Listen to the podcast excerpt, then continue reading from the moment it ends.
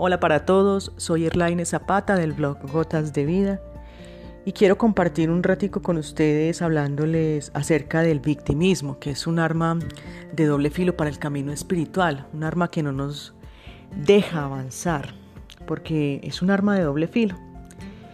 Incluso hay quienes eligen cronificar su posición de víctimas porque descubren que realmente les aporta mucho.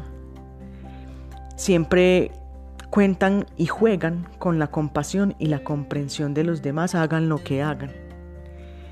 Obvio, hay por supuesto situaciones reales de victimización, como cuando alguien ha sido objeto de un abuso o de una situación extrema, como un atraco.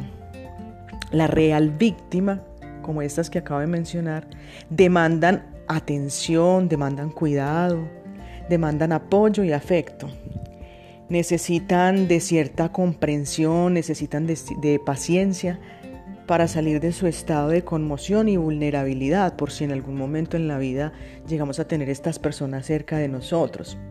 Cosa muy diferente al victimismo como posición existencial.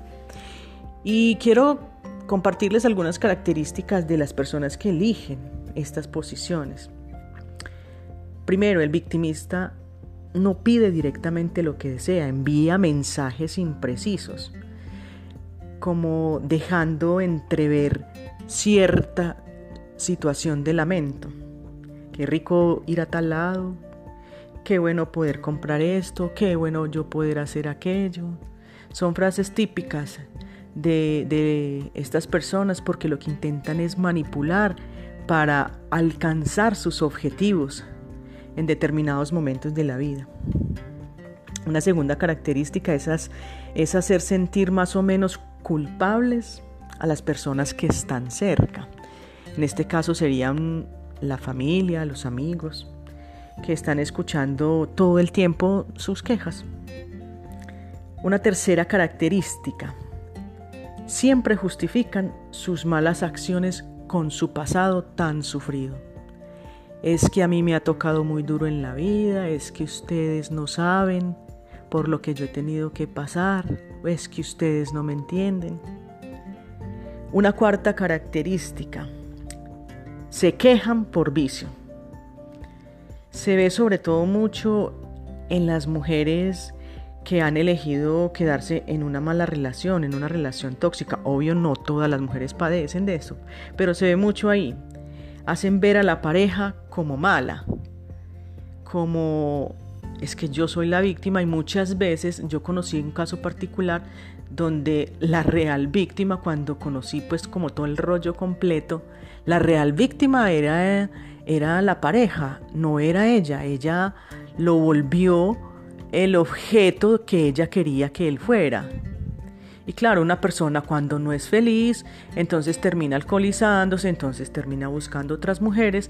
¿Por qué? Porque prácticamente lo obligaron a hacer algo en la vida que no quería hacer.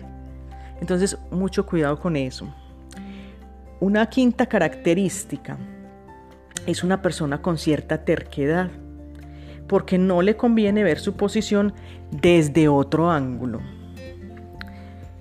Sexta característica, siente pena por sí misma.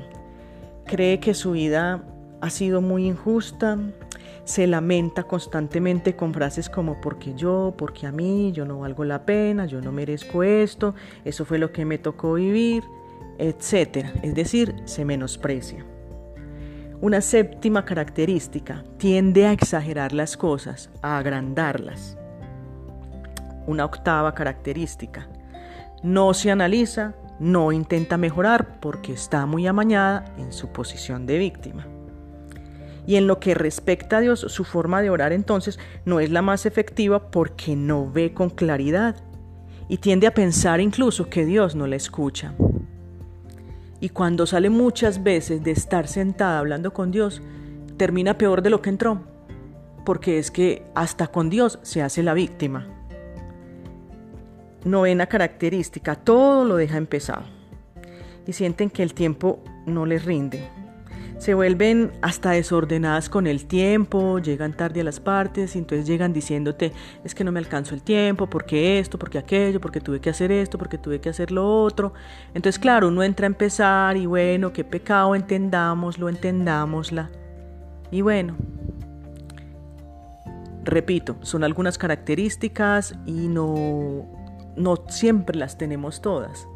Puedes tener algunas, si tienes la gran mayoría de estas, ojo, analízate, intenta cambiar la situación, porque en el camino espiritual ser víctima realmente no te deja avanzar. Entonces pilas amigos con esto, em, hay que crecer, hay que crecer espiritualmente y bueno, que el Señor los ilumine a la hora de mirarse para adentro y de analizarse.